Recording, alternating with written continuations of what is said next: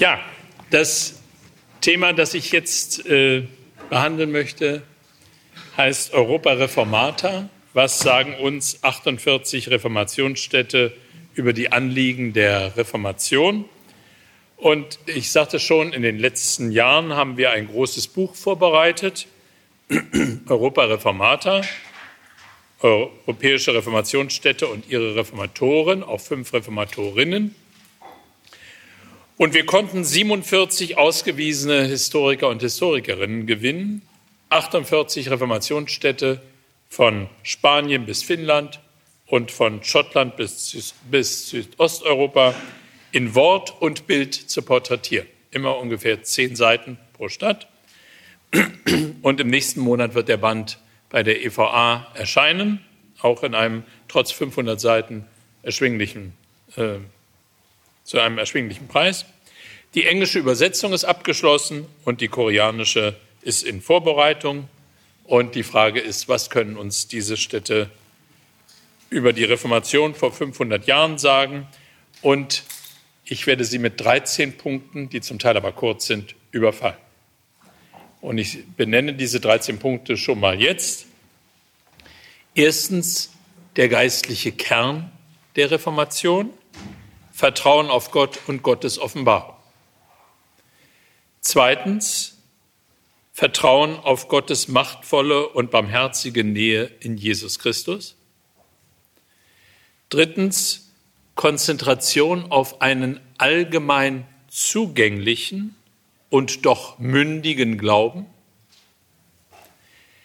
Viertens, die Bedeutung von Buchdruck und Sprachgewalt für die Reformation. Fünftens die Reformation als Bewegung, die sich auch institutionell für Bildung und Befreiung einsetzt. Sechstens Reformation und Gewaltenteilung, Kirche, Politik, Recht, Wissenschaft. Siebtens öffentliche Theologie, das Gewicht der Predigt und der Disputationen. Achtens Katechismen, Kirchenordnungen und lebenspraktische Erneuerungen. Neuntens Fürstinnen, Reformatorinnen, junge Theologen und Juristen in Führungsrollen. Zehntens Reformation und europäische Internationalität. Elftens Konfliktthemen mit der römischen Kirche. Zwölftens innerprotestantische Konfliktthemen. Und dreizehntens dankbares Gedenken auch an die Vorreformatoren. Also erstens geistliche, der geistliche Kern der Reformation, Vertrauen auf Gott und Gottes Offenbarung. Im wohl berühmtesten Reformationslied von Martin Luther im Anschluss an den 46. Psalm heißt es, ein feste Burg ist unser Gott, ein gute Wehr und Waffen, er hilft uns frei aus aller Not, die uns jetzt hat betroffen.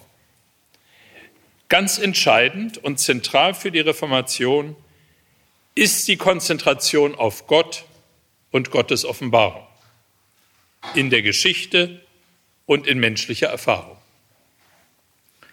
Die Wirklichkeit Gottes, unsere feste Burg und unsere gute Wehr und Waffen gibt uns Halt und Trost.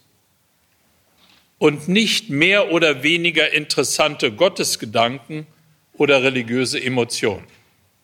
Heidelberger Disputation.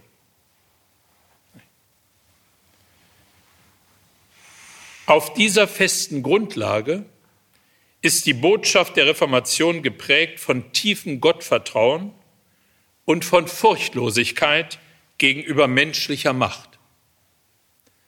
Sie formuliert klare Alternativen, Gottes Wort vor Menschenwort, notfalls gegen Menschenwort.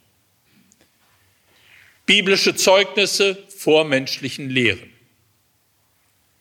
Wahrheit Gottes gegen Gewissheiten oder Meinungen der Menschen.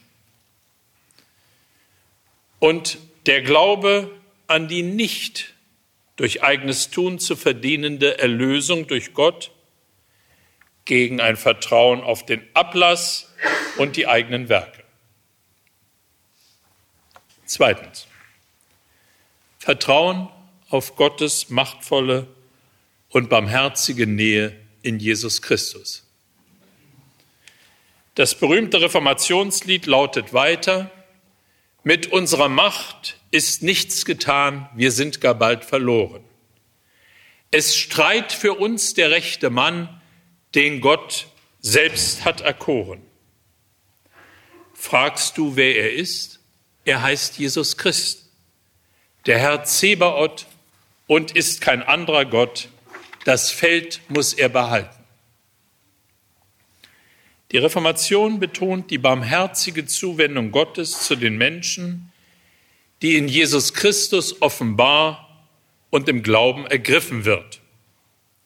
Gott, Gottes Wort und Gottes Wahrheit kommen den Menschen in Jesus Christus nahe und wollen sie trösten, aufrichten und erheben. Im menschlichen, barmherzigen, leidenden und am Kreuz hingerichteten Jesus Christus gibt Gott sich selbst zu erkennen. Theologie des Kreuzes, unser Thema am heutigen Morgen. Jesus Christus ergreift in der Kraft seines Heiligen Geistes seine Zeuginnen und Zeugen und gibt ihnen Anteil an seinem Leben und seiner Autorität, auch gegen die Macht des Papstes und des Kaisers. Ganz starke Botschaft. Die niedrige Christologie, wie wir sagen, Theologie des Kreuzes, Gott geht ein in Leid und Not und Elend, und die sogenannte hohe Christologie, Jesus Christus, auf dem Gottes Geist ruht, behält ihn nicht für sich, sondern gießt ihn aus auf die Seinen und gibt ihm den seinen Anteil an seinem Leben und seinen Kräften. Was für eine Botschaft.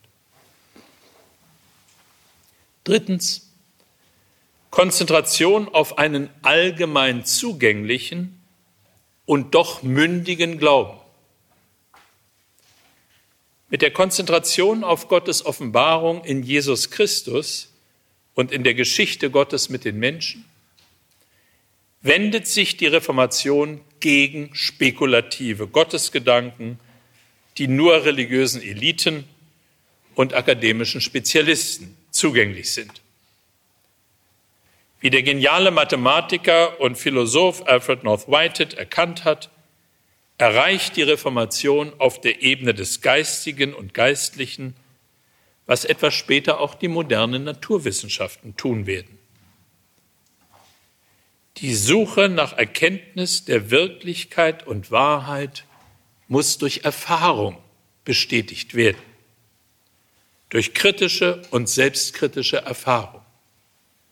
Das ist revolutionär und führt zu einer großen Bildungsbewegung und Befreiungsbewegung. Viertens. Die Bedeutung von Buchdruck, Druck überhaupt und Sprachgewalt für die Reformation. Die große Rolle der damals noch relativ neuen, bewegliche Lettern einsetzenden Druckkunst mit ihrer Produktion von Flugschriften und Büchern in der Volkssprache kann für den Erfolg der Reformation gar nicht hoch genug veranschlagt werden. Allein in Augsburg erschienen zwischen 1518 und 1530, also in zwölf Jahren, nicht weniger als 457 Drucke von Schriften Luthers mit einer halben Million Exemplare. Vor der Zeit elektronischer Werbemedien. Aber Augsburg ist nur ein Standort unter vielen. In Basel Emden, Hamburg, Herborn, Hermannstadt, Sibiu, Kronstadt, Leiden, Nürnberg, Speyer, Stockholm, Ulm, Urach, Wien, Worms und an anderen Orten waren Verleger und Druckereien mit ganz großem Erfolg tätig. Flugschriften, oft mit packenden Bildern, rüttelten die Menschen auf.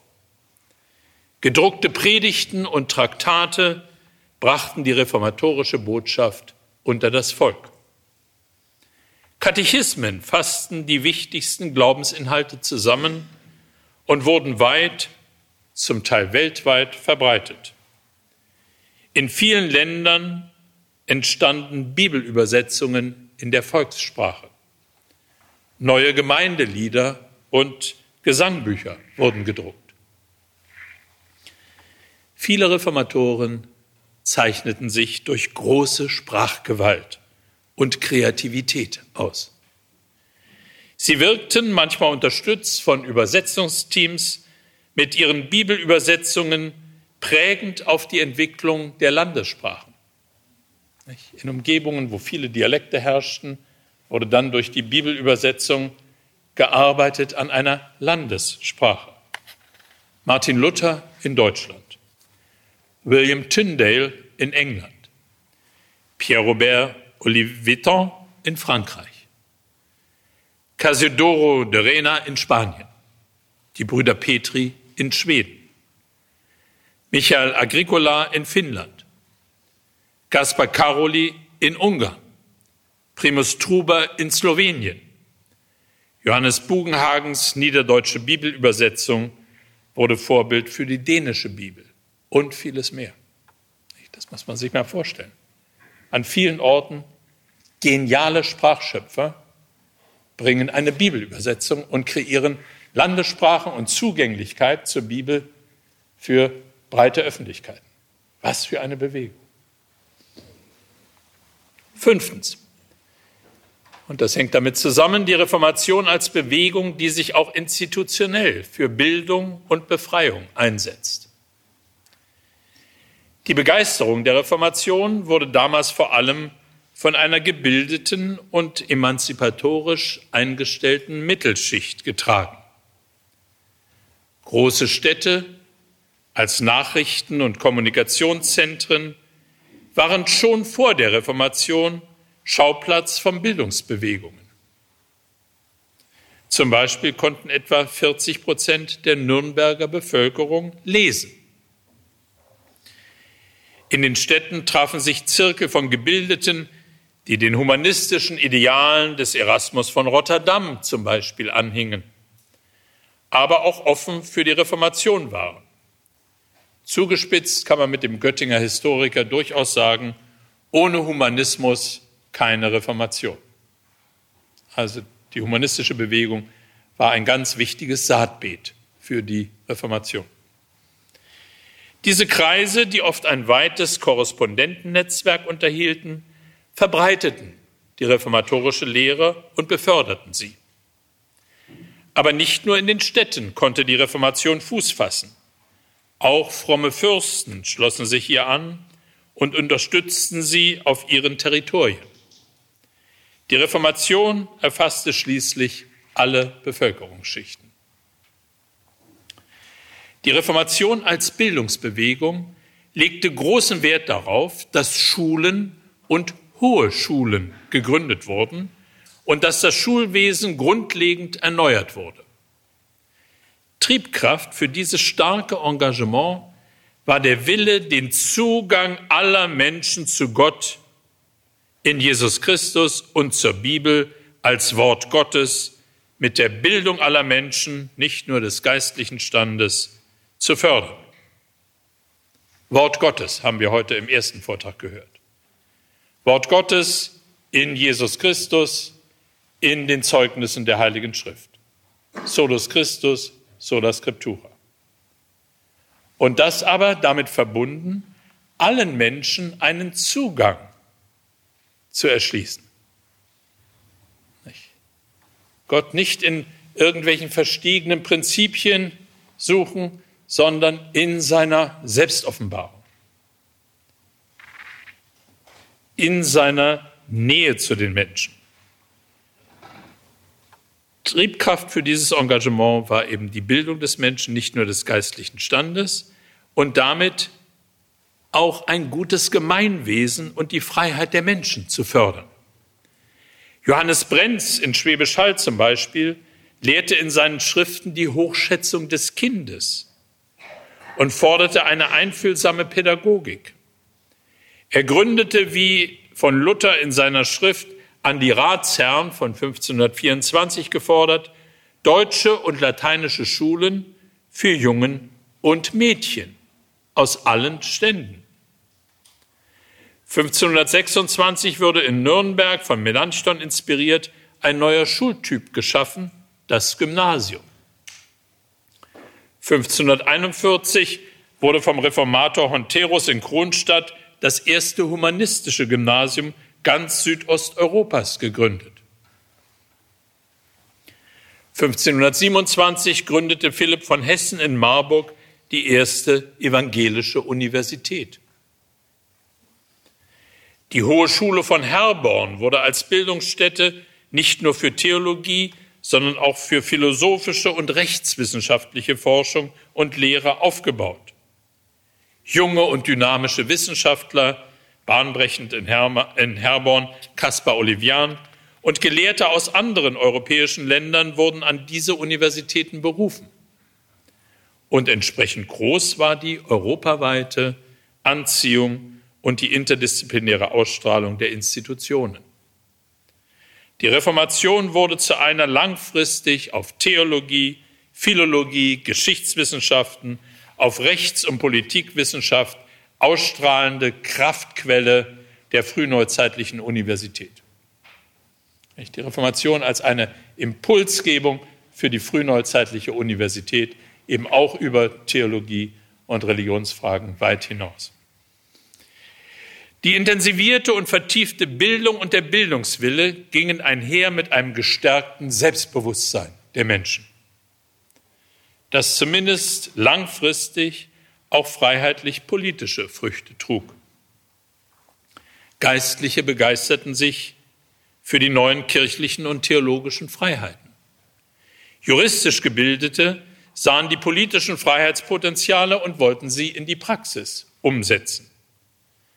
Aber auch die kaufmännische Oberschicht, die Handwerker und die Zünfte nahmen an den reformatorischen Aufbrüchen aktiv Anteil und wollten dazu beitragen, neu gewonnene Freiheiten zu sichern. Vielerorts wurden dabei antiklerikale Haltungen verstärkt, die in den verschiedenen Gesellschaftsschichten bereits bestanden. Politische, wirtschaftliche und steuerliche Privilegien des Klerus wurden angegriffen und abgeschafft. Die Sehnsucht nach radikaler Erneuerung der Kirche sollte nicht länger unterdrückt werden. Wie nicht Anlass zu erwarten, kam es vor allem dort, wo die Reformatoren keinen landesherrlichen Schutz genießen konnten, zu vielfältigem Widerstand gegen die Reformatoren und ihre Anhänger, zu deren Verfolgung und sogar zu öffentlichen Hinrichtungen. Die Bewegung der Reformation war, wie auch die der Vorreformatoren, von Anfang an auch eine Bewegung von Märtyrern. An manchen Orten, vor allem im Süden Europas, Sevilla, äh, Venedig und an anderen Orten, konnten sich die Evangelischen nur als Kryptoprotestanten, als Protestanten im Verborgenen halten und mussten sich in geheimen Netzwerken organisieren. Sechstens Reformation und Gewaltenteilung, Kirche, Politik, Recht, Wissenschaft. Schon vor der Reformation war die weltliche Obrigkeit zunehmend daran interessiert, Aufsicht über kirchliche Bereiche und Belange auszuüben. An manchen Orten wurde sie dabei sogar vom Papst unterstützt oder zumindest geduldet. So überließ der Papst zum Beispiel vor der Reformation, schon vor der Reformation, dem Rat der Stadt Bern das Recht, geistliche Amtsträger selbst einzusetzen. Also es gab da auch schon in der Kirche Selbstsäkularisierungstendenzen. An vielen Orten nutzten die politisch Verantwortlichen die Erfolge der Reformation, um den eigenen Einflussbereich auszudehnen. Und deshalb sagen auch manche Kollegen, ach, Herr Welker, also mit der Gewaltenteilung, äh, das sehen wir nicht ganz so, hat nicht die Politik da auch sehr zugenommen. Ich denke, äh, das Thema Gewaltenteilung ist ein ganz, ganz wichtiges Thema, auch in der Reformation. In Augsburg zum Beispiel, wo 90 Prozent der Bürger schon bald evangelisch wurden, übernahmen der Rat und die Laien die Aufgabe, geistliche Ämter zu besetzen, Streitfragen in Glaubensangelegenheiten zu schlichten und dafür zu sorgen, dass die Predigt schriftgebunden und evangelisch war. Das war immer ein Thema. Wir wollen schriftgebundene Predigt und evangelische Predigt. Das behutsame Taktieren des Rates zum Beispiel in Augsburg, in Speyer, in Worms, aber auch in Schweizer Städten, Zürich, Bern, in Livland, Riga, Tallinn. Das behutsame Taktieren des Rates angesichts reichsrechtlicher Unsicherheit konnte auf Strecken friedliche und sogar bikonfessionelle Entwicklungen, also die Koexistenz von evangelischen und damals sagte man ja nicht katholischen, sondern altgläubigen Gruppen und Gemeinden fördern, manchmal sogar langfristig. Also da, wo der Stadtrat eine sehr behutsame Politik gemacht hat, konnte langfristig sogar so etwas wie ein ökumenisches Klima entwickelt werden. An einzelnen Orten wurde eine zögerlich de facto einsetzende Gewaltenteilung zwischen Kirche und Politik, aber auch Recht und Wissenschaft allerdings monarchisch behindert. So nutzte in Kopenhagen und Stockholm der König die reformatorische Stimmung, um sich gegen seine Widersacher im Adel und im gehobenen Bürgertum zu wenden, sich ihrer zu entledigen und sich selbst mit quasi religiösem Wein ausstatten und autorisieren zu lassen. In Lyon versuchten Hugenotten unter dem Einfluss von Pierre Viret die Stadt mit Gewalt zu einem zweiten Genf zu machen. Also es gab auch da dunkle Seiten. Solche Entwicklungen wecken vor allem bei einigen römisch-katholischen Autoren die Meinung, die Reformation habe die Kirche völlig entmachtet und der politischen Herrschaft unterworfen. Doch faktisch wurde ein langfristiger Prozess der Gewaltenteilung, nicht nur zwischen Religion und Politik, sondern auch zwischen Religion, Politik, Recht, Wissenschaft und Bildung sowie ein langer Prozess ökumenischer Wahrheitssuche ausgelöst, der einer weltoffenen Frömmigkeit und freiheitlich-demokratischen Entwicklungen zuträglich war und auch weiter zuträglich ist. Ich denke, das ist eine faszinierende Entwicklung. Es ist für viele Menschen schwierig, mit diesen Gewaltenteilungen umzugehen, weil wir äh, sehr geneigt sind, monistisch oder dual, dualistisch zu denken. Und wenn Sie über zwei oder einstellige Strukturen hinausdenken, dann haben die Menschen das Gefühl, es wird unübersichtlich und ungemütlich. Aber ich denke, das ist ein ganz wichtiger Punkt, auch wenn Sie theologisch tiefer nachdenken, über den Leib Christi nachdenken mit den verschiedenen Gliedern, über die Ausgießung des Geistes auf Männer und Frauen, Alte und Junge, sogar die Herrschenden und die Knechte und Mägde oder die verschiedenen Pfingsten, die verschiedenen Völker in sehr stark äh, stammesorientierten oder national orientierten Kulturen, dann sehen Sie, Sie müssen einfach da einen Schritt weitergehen und müssen sehen, äh, diese Differenzierungsprozesse sind anspruchsvoll, sie können ins Chaos gehen, aber sie sind in sich auch sehr freiheitsfördernd und, wenn sie richtig gesteuert sind, ausgesprochen segensreich und auch theologisch sehr von hoher Bedeutung. Also der Leib Christi mit den verschiedenen Gliedern, die da zusammenarbeiten, um der besseren Christuserkenntnis willen und um der Erbauung der Gemeinde willen. Das ist einfach eine ganz, ganz großartige äh, Figur. Dagegen sind diese pyramidalen Hierarchien oder nur die zweistelligen äh, Figuren äh, wesentlich, wesentlich schwächer und problematischer. Punkt 7. Das Öffn die öffentliche Theologie, das Gewicht der Predigt und der Disputationen. Die Reformation war, wie der Erlanger Kirchenhistoriker Bernd Hamm schön formuliert hat, eine Lesebewegung und eine Predigtbewegung. Auch der Gottesdienst sollte nun der geistlichen, ethischen und politischen Bildung dienen. Über Glaubensfragen und kirchlich-politische Verhältnisse sollte frei und öffentlich gesprochen und diskutiert werden können. An vielen Orten nahm der Rat der Stadt starkes Interesse an der reformatorischen Botschaft und förderte die theologisch und biblisch gebildete Predigt nach Gottes Wort. Die Resonanz in der Öffentlichkeit war groß.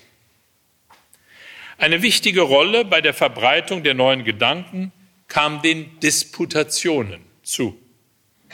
Als Vorbild dafür kann die berühmte Heidelberger Disputation von 1518 gelten, durch die Luther die Konzentration auf Gottes Offenbarung in Jesus Christus einschärfte und zahlreiche zukünftige Reformatoren begeisterte und gewann. Wir haben heute Morgen davon gehört. Aber natürlich, diese Disputation war noch im universitären Kreis, während dann viele der im Folgenden genannten Disputationen an eine breite Öffentlichkeit gingen.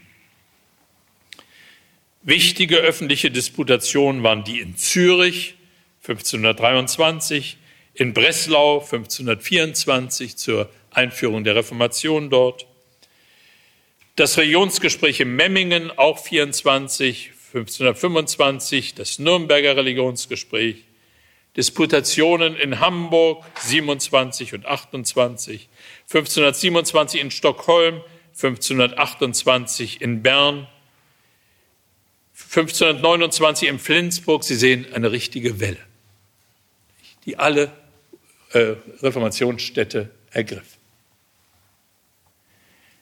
Der Städtetag in Ulm 1524 bot mit seinem Schreiben an den Kaiser das erste reformatorische Bekenntnis auf Reichsebene.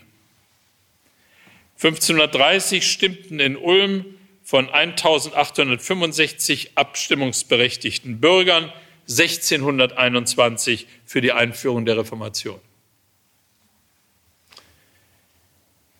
Der Kollege Peter Blickle im Blick auf die Stadt Memmingen berichtet, in allen öffentlich oder halböffentlich geführten Disputationen in den 1520er Jahren verließen die Altgläubigen, die am alten Glauben festhaltenden, geschlagen das Feld. Also eine ganz erfolgsträchtige Entwicklung. Punkt 8. Katechismen, Kirchenordnungen, lebenspraktische Erneuerungen. Mit der Einführung der Reformation entstanden an vielen Orten Kirchenordnungen. Die erste schon 1525 von Johannes Epinus in Stralsund. Es entstanden Katechismen, Zusammenfassungen der wichtigsten Inhalte des Glaubens, um das Leben und die Lehre zuverlässig zu orientieren. Luthers kleiner Katechismus und sein großer Katechismus 1528, 29 sowie der Heidelberger Katechismus später 1563, aber auch Thomas Cranmers Book of Common Prayer 1549 wurden im Lauf der Zeit auf der ganzen Welt verbreitete Long- und Bestseller. Auch heute weniger bekannte Katechismen erzielten große Wirkung. Der wichtigste der drei Katechismen von Johannes Brenz aus Schwäbisch Hall von 1535 wurde in sage und schreibe 500 Auflagen verbreitet. Also große Erfolge auch von äh, Katechismen, die uns heute nicht mehr gegenwärtig sind. Die Reformatoren strebten nicht nur eine Erneuerung des kirchlichen Lebens und der kirchlichen Lehre an, sondern auch eine Verbesserung der Kultur des Helfens, der Diakonie, zum Beispiel der Armenfürsorge, des Dienstes an den Kranken und der Betreuung von Waisen. Sie entwickelten an vielen Orten sogenannte Almosenordnungen. Die Reformatoren transferierten die Armenfürsorge weitgehend aus dem kirchlichen Bereich in den weltlichen. In Hamburg und an anderen Orten wurde eine Kasse eingerichtet zur Versorgung Armer und Kranker, beaufsichtigt von zwölf bürgerlichen Diakonen. Ein christlich-genossenschaftlicher Geist trug die Neuordnung der kirchlichen Verhältnisse, des Schulwesens, der diakonischen Einrichtungen, Spitäler zum Beispiel. Ambrosius Blarer in Konstanz entwarf in vorbildlicher Weise Ordnungen zur Neugestaltung des Klosterlebens und zur Durchführung schriftgemäßer Gottesdienste 1535, 36. Ob in Umgestaltung oder in neuen Formen, an vielen Orten entstanden Initiativen zu konkreter Armenhilfe. Oft auch in Reaktion auf akute Krisen, zum Beispiel in der niedergehenden Textilindustrie, in Leiden, in Memmingen oder nach Sturmfluten in Wittmarsum. Also sowohl strukturell langfristige als auch akut kurzfristige Aktionen der Hilfe wurden eingeleitet. Punkt 9. Fürstinnen, Reformatorinnen und junge Theologen und Juristen in Führungsrollen. Theologisch und geistlich engagierte Fürstinnen und gebildete Frauen aus dem gehobenen Bürgertum gaben der Reformation wichtige Impulse. Die Königin von Navarra, Margarete von Angoulême und ihre Tochter, die Herzogin von Albret im Fürstentum Bern in Po, Jeanne d'Albret, förderten Simultankirchen, die römisch-katholische Kirchengebäude evangelischen Predigern öffneten. Im Kontakt mit Reformatoren in Genf betrieben sie den Aufbau eines reformierten Kirchentums und Fürstentums und engagierten sich in Bemühungen, den, wie es hieß, römischen Götzendienst zu reinigen. Im weltstädtischen Emden berief Gräfin Anna von Ostfriesland den polnischen Humanisten und reformatorischen Theologen Johannes Alasko in das geistliche Leitungsamt, um das ganze Kirchenwesen in Ostfriesland neu zu organisieren. Neue synodale Leitungsgremien wurden geschaffen. Auch wurden in Emden Religionsgespräche mit den Altgläubigen und den friedfertigen Täufern organisiert. Also schon richtig ökumenische Gespräche. Am Hof von Ferrara förderte René de France in einem Kreis adliger Damen und Herren das Interesse an protestantischen Ideen. In Konstanz war eine der vornehmsten Familien, die Familie Blara, vom Bildungsideal des Humanismus und vom protestantischen Geist erfüllt. Befreundet mit Melanchthon und Luther arbeiteten die Geschwister Blarer an der Erneuerung der Kirche, des Schulwesens, der Verbesserung der Armenfürsorge. Margarete Blarer, von Erasmus von Rotterdam öffentlich gelobt, trat in gelehrten brieflichen Austausch mit Martin Butzer und engagierte sich diakonisch für verarmte Frauen und verwaiste Kinder sowie in der Krankenpflege. In Straßburg wurde Katharina Zell 1523 nicht nur als Ehefrau des Predigers am Straßburger Münster eine der ersten evangelischen Pfarrfrauen, sondern auch eine bedeutende reformatorische Publizistin. Sie verteidigte öffentlich die Aufhebung des Zölibats und unter Berufung auf die biblischen Zeugnisse vom Wirken des Heiligen Geistes das Recht der Frauen auf Rede und Mitwirkung in geistlichen Angelegenheiten. Also nicht erst eine Frucht des 20. Jahrhunderts. Sie engagierte sich für Glaubensflüchtlinge nicht nur durch praktische Hilfe, sondern auch mit Trostbriefen. Sie veröffentlichte ein Liederbuch, das von der Spiritualität der böhmischen Brüder geprägt war und verteidigte die friedfertigen Täufer gegen öffentliche Hetze. Charakteristisch für den Geist der Reformation war schließlich der große Einfluss junger Theologen und Juristen, die oft direkt nach der Universitätsausbildung wichtige Führungsrollen in der Lehre, der Verkündigung und der Kirchenleitung übernahmen. Herausragende Beispiele sind natürlich Philipp Melanchthon und Johannes Calvin. Aber auch zahlreiche andere junge Reformatoren sind hier zu nennen, so Martin Kalmanchais Santa in Debrecen, vermutlich spreche ich das nicht richtig aus, Johannes Honterus und Valentin Wagner in Kronstadt, Johannes Brenz in Schwäbisch Hall, Michael Diller in Speyer, Michael Agricola in Turku, Hans Tausen in Wieburg, Huldreich Zwingli und Heinrich Bullinger in Zürich. Also viele ganz junge Reformatoren, frisch aus der Ausbildung, dürfen nun schon in Führungsrollen gehen, müssen nicht erst das Pensionsalter erreichen. Punkt 10. Reformation und europäische Internationalität. Die kleine Stadt Wittenberg wurde zum Mittelpunkt der zivilisierten Welt und zum Ausgangsort einer neuen religiösen Kultur. Die erst 1502 gegründete Universität zog mit ihren großen Lehrern Luther und Melanchthon in zehn Jahren zwischen 1535 und 1545 mehr als 4700 Studierende aus ganz Europa an. In zehn Jahren mehr als 4700 Studierende aus ganz Europa.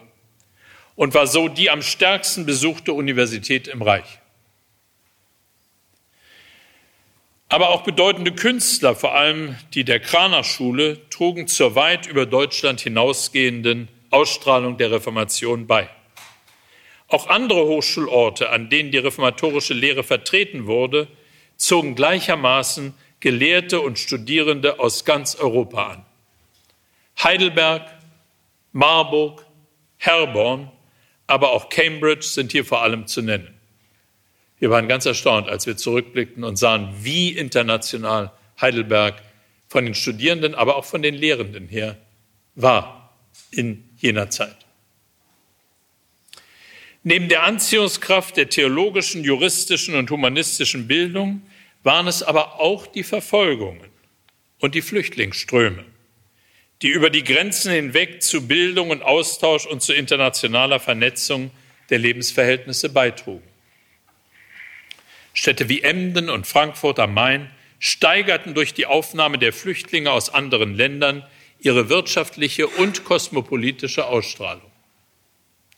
Studierende und akademische Lehrer, aber auch im Dienst der Kirche stehende, die wegen ihrer Glaubensüberzeugung ihr Land verlassen und fliehen mussten, erwarben weitergehende kulturelle, sprachliche Kompetenzen und verbreiteten in den verschiedenen Umgebungen neue Erkenntnisse Kosmopolitische Orte mit langer Tradition und großer Macht, wie die Republik Venedig oder Edinburgh, aber auch von vielen ethnischen Gruppen geprägte Orte wie Kronstadt und Turku erhielten durch die Auseinandersetzung mit dem reformatorischen Geist neue Impulse. Sie waren manchmal auch konstruktiven Belastungsproben für die Traditionspflege und die kulturellen Routinen ausgesetzt. Es musste dann an den guten alten bewährten Ordnungen ein bisschen nachgebessert werden. Nun, nicht zu vermeiden, elftens, Konfliktthemen mit der römischen Kirche. Zahlreich waren die Konfliktthemen der Reformation mit der römischen Kirche. Vielen Menschen heute gilt der Ablasshandel als das die Reformation auslösende Ereignis. Doch er ist nur ein Thema unter vielen.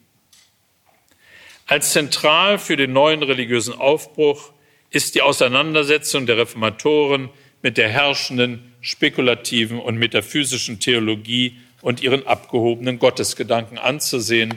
Heute Morgen Theologia Gloriae gegen Theologia Crucis. Luthers Heidelberger Disputation von 1518 war bahnbrechend für die Kritik an einer Theologie, die der Offenbarung Gottes in Jesus Christus und der Orientierung an den biblischen Zeugnissen nicht den absoluten normativen Vorrang gibt. Die neue an Jesus Christus und der Heiligen Schrift ausgerichtete Theologie wollte allen Menschen den Zugang öffnen zu den Quellen der Gotteserkenntnis, wohingegen die spekulative und metaphysische Theologie als eine Theologie der Herrschenden oder der Herrschsüchtigen erschien. In Frage gestellt wurde auch die mächtige Beichtpraxis und der Zölibat. Auch das haben wir heute Morgen ja äh, angesprochen. Äh, es kann natürlich seelsorgerlich sehr hilfreich sein, wenn äh, Menschen einem anderen Menschen oder auch einem Geistlichen äh, des, ihres Vertrauens äh, ihr Herz eröffnen können.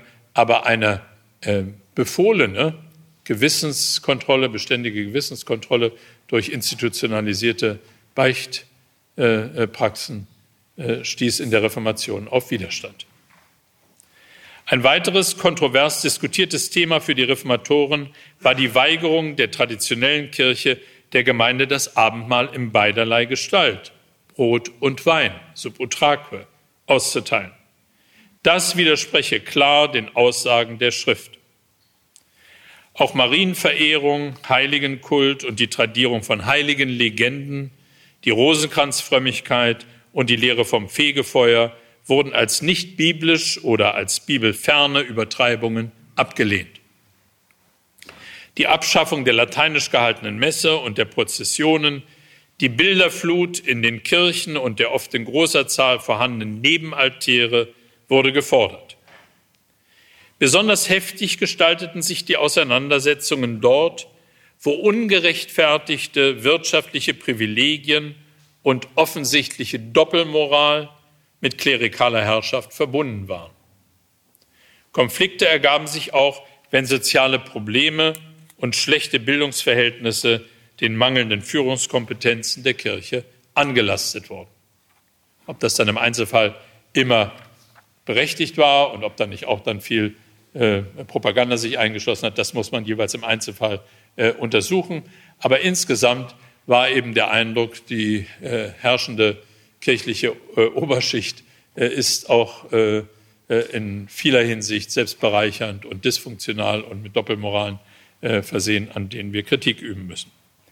Die Kritik an der fragwürdigen Autorität des Papstes, die Kritik am hierarchischen Klerus und an der Machtstellung der Klöster berief sich auf das Priestertum aller Getauften.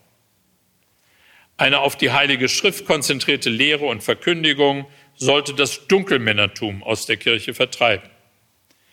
Die Vorherrschaft der Jurisdiktion, der Rechtsprechung der Kirche wurde in Frage gestellt und in vielen Bereichen wurde das kanonische Recht und die kirchliche Rechtsprechung ersetzt durch säkular obrigkeitliche Rechtsprechung, Gewaltenteilung.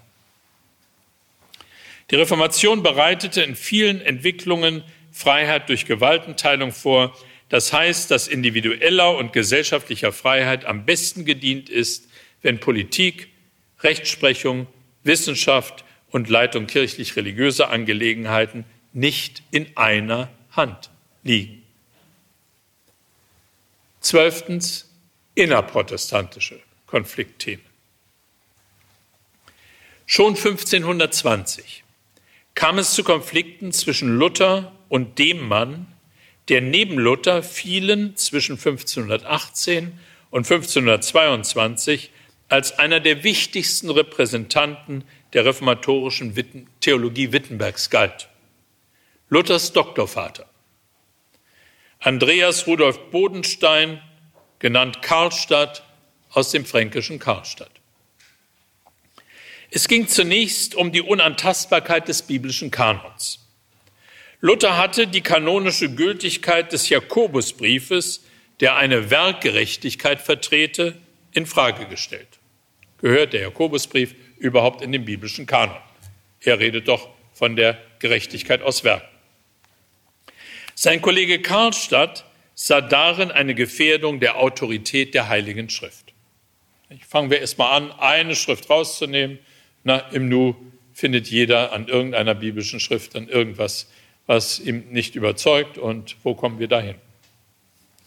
Es kam auch zu Differenzen über Kindertaufe und Taufalter, aber auch über die Gegenwart von Jesus Christus im Abendmahl. Von mystischer Theologie beeindruckt, betonte Karlstadt radikaler als Luther die Mündigkeit jedes einzelnen Christenmenschen und die Autorität der Gemeinde. Auch ohne die für Luther und Melanchthon so wichtige Bildung. In seiner Gemeinde Orlamünde entwickelte er als Bruder Andreas eine die Bedeutung allerlei stärkende Praxis. Also Karlstadt hat eben die Betonung der Mündigkeit aller radikalisiert und hat nicht so stark wie Luther und Melanchthon dann auch die biblische Bildung hochgehalten. Alle diese Themen wurden zu innerprotestantischen Konfliktthemen. Soziale Konflikte und Spannungen verstärkten und verschärften die Auseinandersetzungen. Der Streit um die Gegenwart Christi im Abendmahl wurde zu einem Zentralkonflikt zwischen Lutheranern und Reformierten. Philipp von Hessen suchte in Marburg 1529 nach einer über Streitschriften geführten Debatte, die schon 26 begann, eine, wie er sagte, Mittelstraße zwischen lutherischen und zwinglischen, was allerdings scheiterte. Ein wichtiger Schritt auf diesem Weg war die sogenannte Wittenberger Konkordie von 1536 von Buzer und Melanchthon, aber erst die Leuenberger Konkordie von 1973 gelang die innerprotestantische Einigung. 1973 Leuenberger Konkordie, Einigung zwischen Lutheranern und Reformierten. Das ist eine so junge Entwicklung. Ebenso scharfe Konflikte bereiteten spiritualistische Bewegungen, die sich unter Verweis auf das innere Geisteswort, auf die theologische Autorität jedes einzelnen Christenmenschen beriefen. Zum Beispiel Sebastian Frank und Caspar von Schwenkfeld in Ulm. Und die zentrale Glaubensinhalte, zum Beispiel die Lehre von der Dreieinigkeit, die Lehre von der Gottheit Christi, in Frage stellten. Zum Beispiel die Antitrinitarier in Venedig, in Polen, in Siebenbürgen, Servet in Genf. Konflikte entstanden aus der Ablehnung der Kindertaufe und dem Vollzug der Erwachsenentaufe, die nicht selten mit einer Bereitschaft zur Wiedertaufe einherging. Diese Konflikte spitzen sich im Rahmen emanzipatorischer und schließlich gewaltbereiter Protestbewegungen zu, die sich auch gegen wirtschaftlich und existenziell bedrängende Miss- und Notstände richteten. Also wenn dann die ökonomischen Konflikte dazu kamen, dann äh, entfachte sich das Feuer. Mühlhausen, Münster, Memmingen und andere Orte wurden zu Zentren solcher Radikalisierung. Im Frühjahr 1525 kam es in Oberschwaben mit dem Gravitationszentrum Memmingen zum größten Aufstand, den es in Europa vor der Französischen Revolution gab. Vermutlich 50.000 aufständische Bauern verlangten in zwölf Artikeln die Aufhebung der Leibeigenschaft, die Wahl der Pfarrer durch die Gemeinden, Ersetzung der Herrschaft des Adels und der Kirchenfürsten durch, wie es hieß, gemeines Regiment und die Durchsetzung anderer Freiheitsrechte. Tausende von Bauern kamen in den Schlachten mit den Truppen der Adligen um. Der Reformationshistoriker Heiko Obermann wollte in Memmingen ein viertes Zentrum der Reformation sehen, neben Wittenberg, Zürich und Genf. Radikale täuferische Richtungen. In Münster zum Beispiel ließ sich der Schneider Jan van Leyden zum König ausrufen, schaffte unter anderem das Geld ab, verhängte die Todesstrafe bei Verstößen gegen die zehn Gebote und beanspruchte für sich das Recht, den Namen für jedes neugeborene Kind auszusuchen. Solche, Erschein solche äh, ja, Extreme blieben zwar Einzelerscheinungen, belasteten aber das Ansehen der Reformation. Es gibt ja den schönen Spruch, eine Kette ist immer so stark wie das schwächste Glied in ihr. Ich bin dann gesagt, ja, da sieht man, was da in Münster gelaufen ist mit dem Typ, der also da äh, Todesstrafe für Verstöße gegen zehn Gebote äh, eingeführt hat und Geld abgeschafft hat und ähnlicher Unsinn. Ähm, das waren auch Probleme. Bis heute zählen die unbefriedigende Auseinandersetzung mit den Täufern, das Versagen der Reformatoren in der Not der Bauern, aber auch immer wieder auf, der immer wieder aufflackernde Antijudaismus zu den dunklen Seiten der Reformation. Und sie werden deutlich 2017 medial ausgebreitet werden. Wir haben ja äh, in den Medien gerade weil die Medien viele Rollen der Religion gerne selbst übernehmen, äh, immer so eine Hassliebe zur Religion und deshalb äh, werden die Konflikte auch intensiv genutzt, die Konfliktthemen. Und man muss sich dazu stellen. Hier hat die Reformation einfach auch dunkle Seiten, nicht? der Antijudaismus, ähm, der ja auch in vielen Wellen immer wieder kam, hat auch einen Teil der Reformatoren belastet. Die Auseinandersetzung mit den Bauern ist ihnen völlig außer Kontrolle geraten. Das ist nicht gelungen. Und äh, in den sozialen Konflikten haben sie nicht eindeutig Partei genommen. Was allerdings auch daran lag, viele sagen, die Reformatoren waren Fürstenknechte, aber man muss sagen, da, wo sie nicht einen gewissen Schutz durch die Fürsten hatten, sind sie eben auch dann zu Märtyrern geworden. Sie brauchten auch diese politische Unterstützung, um ihre Botschaft überhaupt durchzusetzen. Aber das waren Spannungen, das waren Konflikte, die man nicht herunter äh, dimmen darf, sondern da muss man sagen, da sind eben offene Flanken, offene Probleme auch der Reformation. Von den gewaltbereiten Bauern und Täufern und ihren gewaltbereiten Gegnern unterscheiden sich besonders die Bewegung der Mennoniten, die bis heute eine konsequente Friedenstheologie und Friedensethik vertritt, zum Beispiel Menno Simon in Simons in Wittmarsum. Auch zahlreiche andere Zeugnisse des gewaltlosen Widerstands und der Wege in ein friedliches ökumenisches Miteinander gehören zu den Glanzlichtern der Reformation. Viele Orte wurden nach dramatischen Schauprozessen, öffentlichen Hinrichtungen und Verbrennungen bis hin zu posthumen Verurteilungen mit öffentlicher Verbrennung der Särge Antwerpen, Augsburg, Edinburgh, Ferrara, Oxford. Also das war keine Einzelerscheinung von irgendwelchen pathologischen Richtern, sondern das wurde dann offenbar zu einer Modeerscheinung.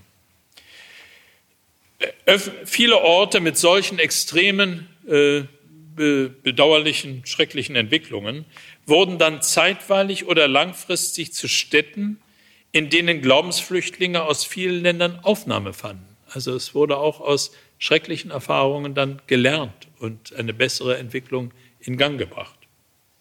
Die Protestanten in Augsburg feierten, nachdem ihnen nach großen anfänglichen Erfolgen, 90 Prozent wurde evangelisch, nach großen anfänglichen Erfolgen alle Kirchen genommen worden waren, Sie feierten 14 Jahre lang geduldig und friedlich Gottesdienste unter freiem Himmel. Auch andere Orte berichten vom sogenannten Auslaufen zum Gottesdienst der Evangelischen. Es gibt noch einen schönen Stich von Merian von Wien 1649 vom Auslaufen der Protestanten zum Gottesdienst. Dem stürmischen reformatorischen Aufbruch und der stürmischen Gegenbewegung folgten in manchen Ländern lange Zeiten der Bedrängnis und Geduld auf dem Weg in ein von der Reformation nachhaltig inspiriertes, friedliches, ökumenisches Leben. Mein letzter Punkt, dankbares Gedenken auch an die Vorreformatoren. Die mitreißenden theologischen Einsichten und die das Leben verändernden Impulse der Reformation werden heute vor allem mit den Orten Wittenberg, Luther Melanchthon, Zürich, Zwingli und Bullinger und Genf, Calvin und Theodor Bezer und mit der Entwicklung nach 1517, Thesenanschlag, Heidelberger Disputation und so weiter, verbunden. Doch bereits mehr als 100 Jahre vor der Reformation in Deutschland, in der Schweiz und in anderen Ländern Europas gab es Reformansätze und wurden verschiedene ihrer zentralen Erkenntnisse gewonnen und entsprechende Reformforderungen erhoben, besonders im Umkreis der Universitäten Oxford und Prag. Oxford vor allem John Wycliffe 1320 bis 1384 und Prag Jan Hus 1372 bis 1415, früher noch von Petrus Waldes aus Lyon und den Waldensern. Hervorgehoben wurde schon damals, dass allein Gottes Gnade der Grund menschlichen Heils ist. Dass die Heilige Schrift höher steht als alle kirchliche Lehre. Dass die Bibel allen Menschen zugänglich gemacht und dass in der Landessprache der Menschen gepredigt und gelehrt werden müsse. Die Mündigkeit der Menschen in geistlichen Angelegenheiten wurde betont und es wurde die Austeilung von Brot und Wein im Abendmahl an alle Gemeindeglieder gefordert. Nicht erst etliche der Reformatoren, auch sogenannte Vorreformatoren wurden dafür, dass sie diese befreienden, aber als heretisch, ketzerisch angesehenen Erkenntnisse verbreiteten, öffentlich hingerichtet. Wir denken in aller Welt bis heute an sie in dankbarer Verbundenheit.